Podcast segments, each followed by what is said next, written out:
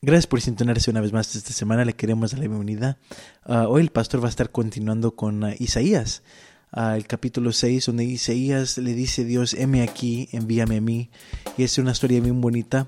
Dios no forzó a Isaías, pero Isaías tuvo un corazón dispuesto a hacer la voluntad de Dios.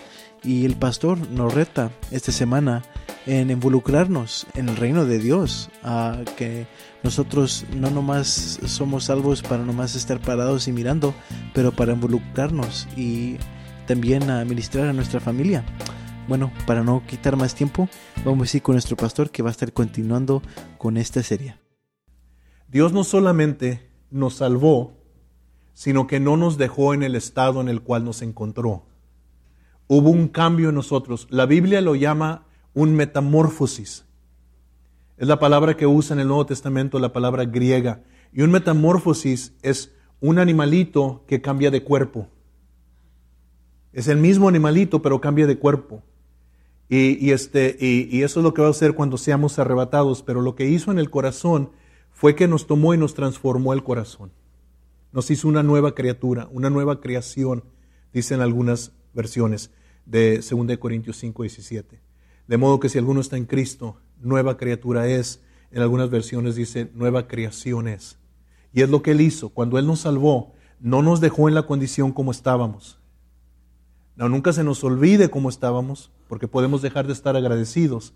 Y entendamos y siempre recordemos que en la condición en la cual ahora estamos, que nos quitó el vicio, nos quitó el odio, nos quitó que cada palabra que salía de nuestra boca era maldición, nos quitó el, celo que nos, que nos destruía, nos quitó la envidia. Cuando limpió nuestro corazón Jesucristo, no, no olvidemos que no lo hicimos en nuestra fuerza, fue un acto soberano y divino de Dios. Él nos transformó a nosotros, no nos transformamos a nosotros mismos. No fuimos a aprender un curso que alguien nos enseñó cómo ser personas buenas y morales en una sociedad caída. Él nos transformó él hizo una obra sobrenatural en nosotros. La, inmundicia de Isaías no fue quitada por un esfuerzo de Isaías, fue quitada por Dios. Y, y usted y yo, todo lo que tenemos hoy y todo lo que somos hoy, no es por nuestro esfuerzo, fue por Dios, fue un acto soberano de Dios. ¿Está conmigo todavía? ¿Va conmigo todavía? ¿Sí? ¿Está consciente de eso? Ok, primero, tuvo una revelación de Dios. Segundo, vio su santidad. Tercero, él vio el, pecado de él mismo, de Isaías. Y luego Dios le limpió de su pecado. Y luego lo último, Dios lo llamó. Lo último es que Dios lo llamó y Isaías respondió. El verso 8 dice, ¿a quién enviaré? ¿Y quién irá por nosotros? Entonces respondí yo, heme aquí, envíame a mí. Now, hasta ahí, los primeros cuatro puntos que le saqué de estos versos, todos nosotros podemos decir amén. El quinto es donde nosotros diríamos, bueno, a mí no me ha llamado. A mí no me ha llamado porque nos imaginamos, a mí no me ha llamado a ser pastor, a mí no me ha llamado a ser profeta, a mí no me ha llamado a ser misionero, a mí no me ha llamado a ser apóstol, no me ha llamado a ser maestro, no me ha llamado a ser evangelista. Pero estamos malentendiendo y ahorita le voy a enseñar por qué. Ok, ahorita le voy a enseñar por qué. Dios, después de que hizo el cambio en nosotros, Dios entendió que ahora estábamos capacitados para servir en su reino. Cristo no te salvó a ti para que estés sentado en una banca, inactivo, esperando nomás el rapto de la iglesia. Esto molesta a muchos cristianos. Porque hay cristianos que lo que quieren hacer es trabajar de lunes a viernes. El sábado, si son americanos, ir a jugar golf pasar el tiempo con la familia, el domingo en la mañana venir a la iglesia, sentarse, cantar tres himnos y, este, y si se hace Santa Cena, tomar la Santa Cena, dar nuestra ofrenda, dar nuestros diezmos y se acabó con nuestra responsabilidad. El lunes me voy otra vez a trabajar. La ese, es, esa es una razón por la cual esta nación se está perdiendo. Esta razón, e, esta nación no se está perdiendo porque las tinieblas están creciendo en poder, sino porque la iglesia no está haciendo brillar su luz. Y entonces es un error para nosotros creer esos primeros cuatro puntos y luego usar excusas por no responder al quinto. Dios no forzó a Isaías, pero le hizo saber la necesidad que Dios mismo tenía. Dios necesitaba a alguien a quien enviar y alguien que fuera por él.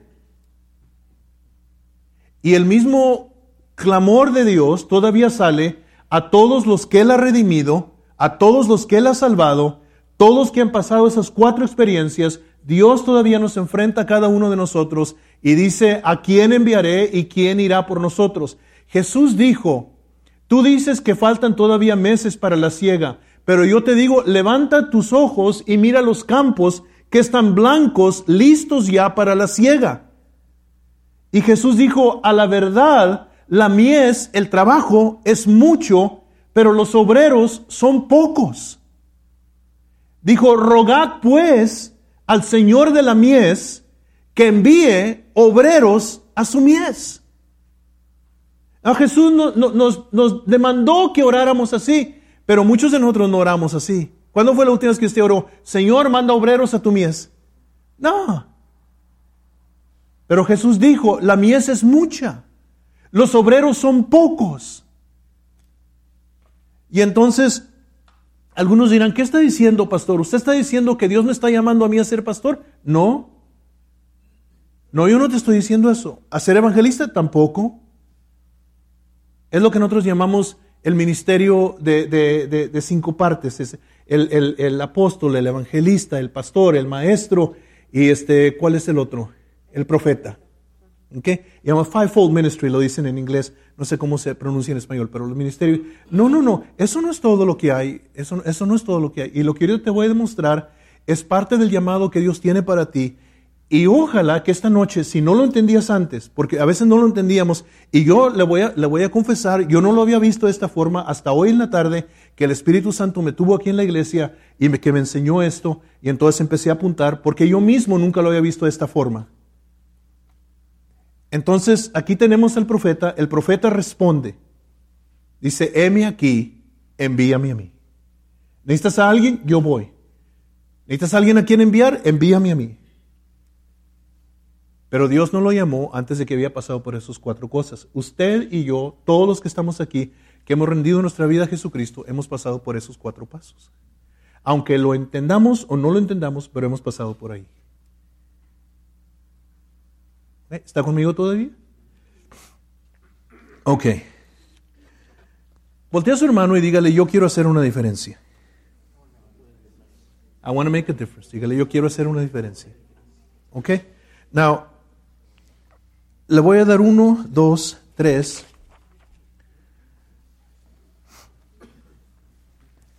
Tres puntos ahorita. Thank you. Ok. Te ganaron, Gus. Fíjate nomás. Ok. Now,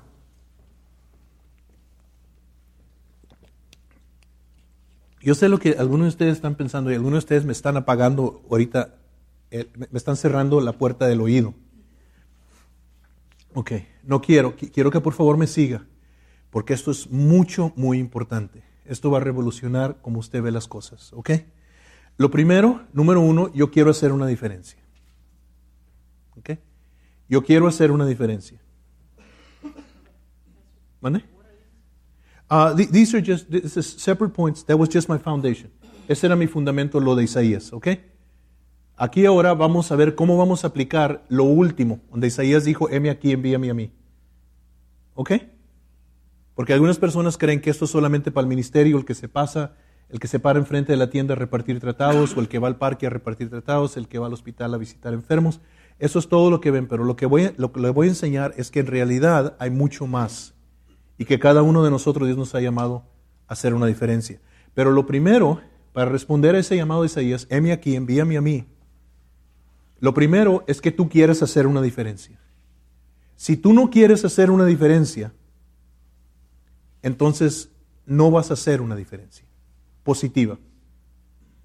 Somos egoístas por naturaleza, hermano. No dije son, dije somos. Una vez un hombre dijo, les voy a enseñar qué tan egoístas somos. Dijo, si tomamos todos una foto de todo el grupo y, subimos la foto para que todos la vean, ¿quién es la primera persona que vas a buscar? Sí, a ti mismo. Lo primero que vas a buscar es saber cómo saliste tú. Y si tú saliste con los ojos así, es decir, qué fea foto, aunque todos los demás salieron bien. ¿verdad? Esta foto no sirve, vamos a tomar otra.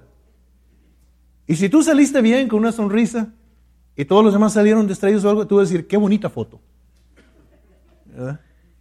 Así somos, somos egoístas por naturaleza.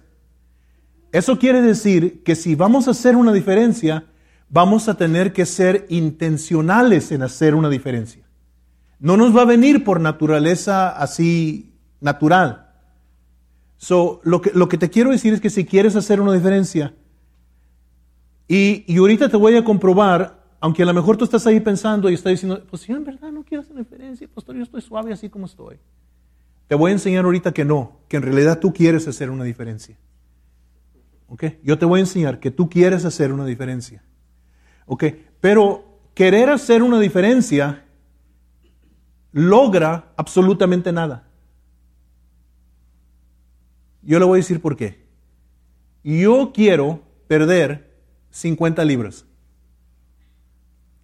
He querido perder 50 libras por los últimos dos años. ¿Sabe qué tantas libras he perdido? He aumentado dos. Pero yo quiero perder, yo quiero perder peso. Yo estoy consciente que está afectando mi salud. Yo estoy consciente que no es bueno para mí. Pero eh, que yo quiera no es suficiente. Si quieres hacer una diferencia, no es suficiente. Vas a tener que hacer una diferencia. Lo primero es que vas a tener que querer, porque si no quieres, entonces no se va a lograr más. Pero ahorita te voy a demostrar que sí quieres, no más que no sabes que sí quieres. Porque cuando yo te dije querer hacer una diferencia, Tú te imaginaste que vas a tener que envolverte en esto y vas a tener que envolverte en aquello y vas a decir, no tengo tiempo, mi trabajo no me deja, y, es que esto, y es que yo no sé, y, y, lo otro, y te empiezas a llenar de excusas, pero ahorita te voy a demostrar que tú sí quieres hacer una diferencia, nomás que no sabes todavía que quieres hacer una diferencia. ¿Ok? Pero querer no es suficiente, tienes que hacer. ¿Ok? Tienes que hacer. Lo primero, querer hacer una diferencia. Número dos, hacer una diferencia.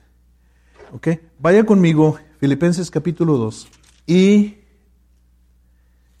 el verso 13. El verso 13. Porque Dios, Filipenses 2.13, porque Dios es el que en vosotros produce así el querer cómo Él hacer por su buena voluntad. Now, algunos de ustedes todavía no saben que quieren hacer una diferencia. Pero ahorita que descubran que sí quieren hacer una diferencia, van a entender que el Dios que le puso a usted el querer hacer una diferencia es el mismo Dios que le da el poder para hacer la diferencia. ¿Está conmigo todavía?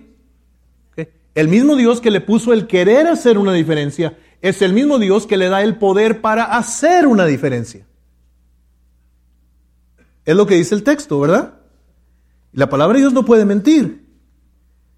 Porque Dios es el que en vosotros produce así el querer como el hacer por su buena voluntad. ¿Es verdad ese texto o no? Es palabra de Dios. ¿Ok? No, vaya conmigo a Santiago, Santiago capítulo 4. Y ahorita después de que leamos Santiago, voy a, voy a preguntar si alguno de ustedes tiene una pregunta de lo que hemos leído. Santiago capítulo 4. Y el último, el último versículo del capítulo 4, el verso 17. Santiago 4, 17. ¿Ok? ¿Ok? Y al que sabe hacer lo bueno y no lo hace, ¿le es qué? pecado. Y al que sabe hacer lo bueno y no lo hace, le es pecado. ¿Sí? Ok, now, déjenme decirles esto. Hay dos personas contra quien tú puedes pecar. La primera es Dios y la segunda es tu prójimo. Cuando el, el pródigo se arrepintió y dijo, yo le voy a decir a mi padre, Padre, he pecado contra el cielo y he pecado contra ti. Nosotros a veces simplemente vemos el pecado que cometemos contra Dios. Pero cuando sabemos hacer lo bueno y no lo hacemos, también pecamos contra el prójimo. Pues si Esteban va caminando y alguien le tendió un mecate para que se tropiece y él no lo ve y yo lo veo y yo no le digo, yo pequé contra él. Porque va a llegar y se va a tropezar contra el, contra el, contra el mecate y se va a caer y a lo mejor se quiebra una rodilla, se, se rompe la cara o algo y yo pequé contra él porque yo lo vi, yo no le dije. So, cuando sabes hacer lo bueno y no lo haces, pecas. Nosotros creemos que pecado es hacer lo malo. Pecado no es hacer lo malo, pecado es no hacer lo bueno. Un hombre del mundo no sabe que está pecando cuando está pecando, en muchos casos. Pero el cristiano sí sabe. Y para nosotros es pecado. El que sabe hacer lo bueno y no lo hace. Now, ¿vas a querer hacer una diferencia? ¿Vas a hacer una diferencia? Es lo número dos. Y luego lo tercero es algo que yo te voy a eh, describir nomás de esta manera y te lo voy a decir así. Sé el yo soy. ¿Ok? Sé el yo soy. Y para que entiendas, nomás voltea a tu hermano y dile yo soy. Más dile, yo soy. ¿Ok? Nomás dile, yo soy. Now, vamos a tomar versos que Jesucristo dijo de Él mismo, pero que nosotros nunca hemos pensado en aplicarlos a nosotros también. ¿Ok? Juan 6:48. El Evangelio según San Juan capítulo 6 y verso 48.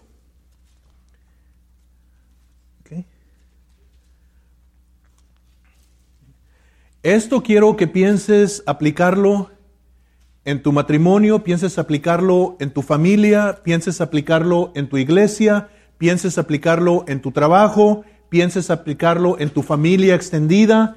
Esto es algo que yo quiero que tú empieces a pensar diferente ¿Ok? Jesús dijo esto, el verso 48 del capítulo 6. ¿Está conmigo ahí? Simplemente seis palabras que dijo Jesús. Yo soy el pan de vida. Yo soy el pan de vida. Now, ¿qué tantos de ustedes dicen amén a Jesús? Eso, ¿verdad? Pero ahora quiero que, que pienses y hagas ese verso tuyo y si yo lo leyera de esta manera, yo dijera, Esteban, tú eres el pan de vida. ¿Qué quiero decir con eso? ¿Soy yo Cristo? No y sí. Yo no soy Jesús, yo no soy divino, yo no soy Dios, pero Cristo vive en mí. Y entonces da con tu vida vida. Da con tu vida vida. Deja que la gente coma de ti. Da con tu vida vida. Y deja que la gente coma de ti. Deja que tu esposa se alimente de ti. Deja que tus hijos se alimenten de ti. Deja que tu iglesia se alimente de ti. Deja que tu comunidad se alimente de ti.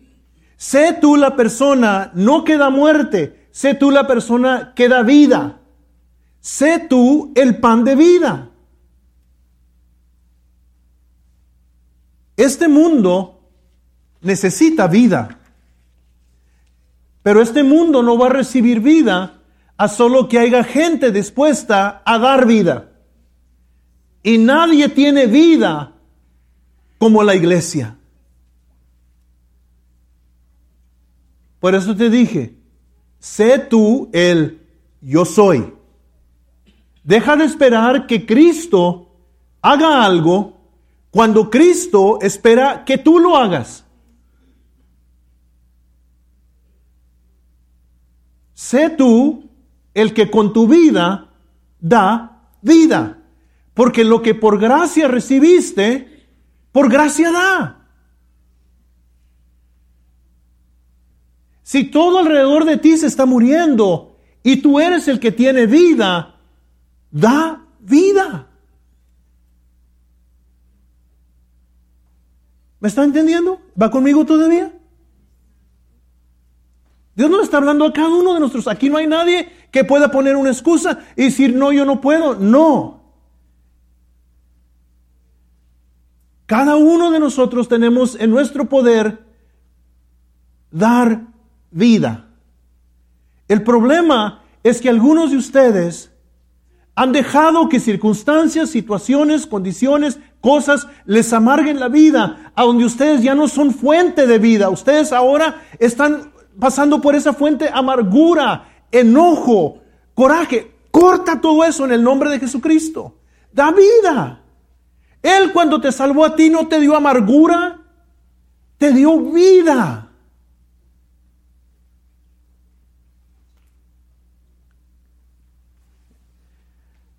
Vaya conmigo Juan capítulo 10, ¿ok? Les dije que iba a pasar por preguntas. Disculpe, yo hablo, mucho y se me olvida.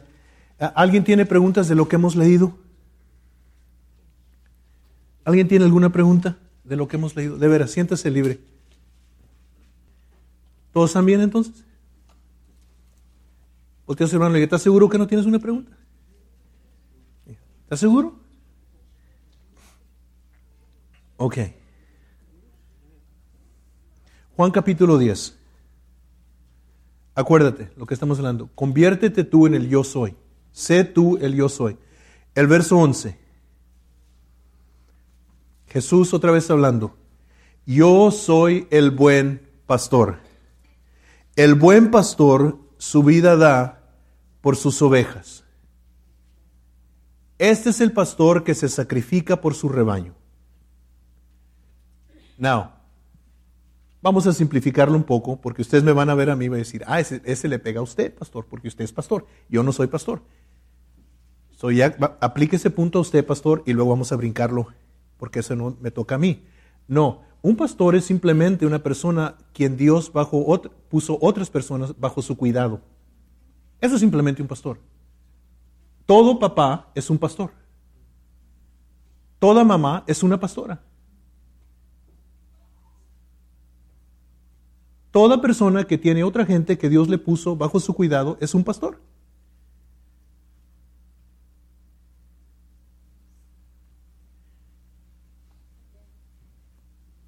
¿Ok? Now, si piensas así de esa manera, y vamos a poner aquí, en, eh, ¿verdad? Usarme a mí mismo como un ejemplo. Si yo soy el pastor de mi esposa y yo soy el pastor de mis hijos y yo soy un buen pastor, yo tengo que estar dispuesto a sacrificar mi vida por ellos. A sacrificar mi vida por mi esposa y a sacrificar mi vida por mis hijos.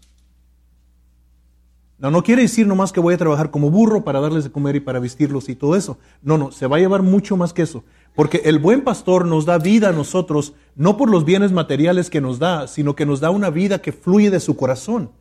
La vida que nosotros tenemos es la vida que Cristo nos ha dado de su corazón. Eh, eh, eh, este pastor es un buen pastor. Y sabemos que este pastor está dispuesto a dar su vida por nosotros. Y ahorita vamos a ver otros puntos acerca de este mismo punto que van a, concordar el uno con el otro. Ahora, ¿no quiere usted hacer una, una, una diferencia en la gente a quien usted ama? ¿No quiere hacer una diferencia en la gente que Dios ha puesto bajo su cuidado? Por eso le dije. A lo mejor usted piensa y dice, no, pues yo no quiero. Ah, pero ahora ya está llegando más cerca. Ahora decimos, sí, pastor yo quiero hacer una diferencia en la vida de mi esposa. Yo quiero hacer una diferencia en la vida de mis hijos. Yo quiero hacer una diferencia en la vida de mis nietos. Yo el otro día estaba pensando algo. Un poco, bueno, nomás lo voy a decir. Pero me gustaría pensar, mi esposa y yo, Dios nos ha bendecido con dos hijas y dos hijos. Y yo pensé y dije, ven, qué trabajo es criar hijos. No oigo ni un amén, pero sí es. ¿Qué trabajo es criar hijos? Es un trabajo. Y fíjense que no existe un manual que tú puedes abrir. Es cuando el muchacho haga esto, tú haces esto. Cuando la muchacha hace esto, tú haces esto. No existe un manual. Vas aprendiendo como vas caminando y hay gente que te puede dar consejos y te puede ayudar, pero últimamente cada niño es diferente, cada niña es diferente, unos son tan tercos y cabezones como nosotros. Y yo pensé y dije, ya cuando mis hijos crezcan y se casen, yo voy a descansar. Era una mentira. y el otro día llegué a una realidad. El que llega a ser padre es padre hasta que se muera. Si él cree que un día, hermanito, hermanita, los que tienen niños chiquitos, it's forever. ¿Ya? Es para siempre hasta que te mueras. Tú crees, no, cuando crezcan, ya, ya voy, voy a descansar, ya, ya se fueron de la casa, ya se fueron del estado, ya se fueron del país, se fueron para la luna. Ya, ya, yo voy a... Ah, ah. Nunca descansas. Siempre te preocupas. Siempre amas siempre dueles, siempre ríes, siempre lloras. Y dije yo, man, yo voy a ser papá hasta que me muera. Y como que me agüité un poquito, porque yo quería descansar. Yo quería llegar a un punto donde yo decía, voy a descansar. I'm going to take a vacation de ser un papá. Uh -uh. No. No. I'm sorry, no quería deprimirle para este nuevo año, pero, ¿verdad? y no es que no quieras a tus hijos, no es que no lo saben, no es lo que estoy diciendo, es que simplemente te cansas y quieres descansar y no hay descanso. De esa parte no hay descanso. Eres papá y día y noche, y eres mamá día y noche, pero quieres hacer una diferencia, ¿verdad? So, entonces sé tú el buen pastor sobre tu rebaño que Dios te ha dado a ti. Y no tienes que ser hombre, puedes ser mujer. Te voy a decir que si tú eres la única persona cristiana en tu familia, tú eres el pastor. Bueno, es tan fácil usar a nuestros hijos como ejemplo cuando hablamos de ser un buen pastor, porque amamos tanto a nuestros hijos. Son personas con quien pasamos la mayoría de nuestras vidas con ellos los vemos venir a este mundo, ah, nos encargamos de darles de comer, de vestirlos, de cuidarlos, protegerlos, darles buenos consejos. Y la razón por la cual lo hacemos no es porque nos sentimos obligados, es porque los amamos. Y creo que esa es una de las características que Dios quiere en nosotros cuando busca a gente que vaya a servir al mundo, que esté dispuesta a dar su vida por las personas que no conocen a Cristo y aún ah, por nuestros hermanos en el Señor. Nuestra vida no simplemente o envuelve nuestro respirar y el latir de nuestro corazón y cuando eso se termina se acabó la vida. La, la vida significa nuestro tiempo, nuestras emociones, todo lo que, lo que es nuestra vida y ah, Jesús eh, invirtió su vida, dio su vida por nosotros, no solamente físicamente, pero nos dio todo lo que posiblemente pudo darnos. Dios está buscando gente que diga, heme aquí, y yo quiero ser esa persona quien tú puedes usar para tocar a este mundo, que puedan ver a través de mí tu amor, tu misericordia. Uh, heme aquí, Señor, envíame a mí, yo iré. Y muchas veces a los lugares donde Dios nos envía o con la gente con que tratamos, no van a venir a Cristo la primera vez. Algunos van a resistir, otros van a quizás maldecirnos o quizás hasta amenazarnos. Pero la palabra de Dios es poderosa y se siembra en los corazones y trae un fruto. La Biblia dice, ah, nos asegura eso. Entonces quisiera retarle a usted simplemente que se pusiera a la disposición del Espíritu Santo y le diga, heme aquí, envíame a mí, Señor. Yo, yo lo hago, yo, yo hablo lo que tú quieras que yo hable. Ah, yo oro por esa persona, ah, yo les doy tu palabra. Y es cuando la, la vida se vuelve emocionante, porque Jesús prometió que el que pierda su vida por causa de él y por causa del Evangelio, él la hallará. Entonces quiero retarle a que viva dando su vida por la causa de Cristo, eh, invirtiendo su vida y diciéndole al Señor, heme aquí, Señor, envíame a mí. Bueno, este, mi oración es que la palabra le haya bendecido y le haya retado. Uh, si es un padre y usted siente que ha descuidado esa relación tan importante, con sus hijos, si es una madre, uh, siente lo mismo. Uh, lo, que, lo que el Espíritu Santo le haya hablado a usted, simplemente responda y póngase a la disposición del Señor porque tiene grandes cosas para su vida. Bueno, hasta la próxima semana continuamos con este mensaje, va a tener una parte 3 y vamos a estar uh, terminando con esta enseñanza de M aquí. Que Dios les bendiga y que Dios les guarde. Hasta la próxima.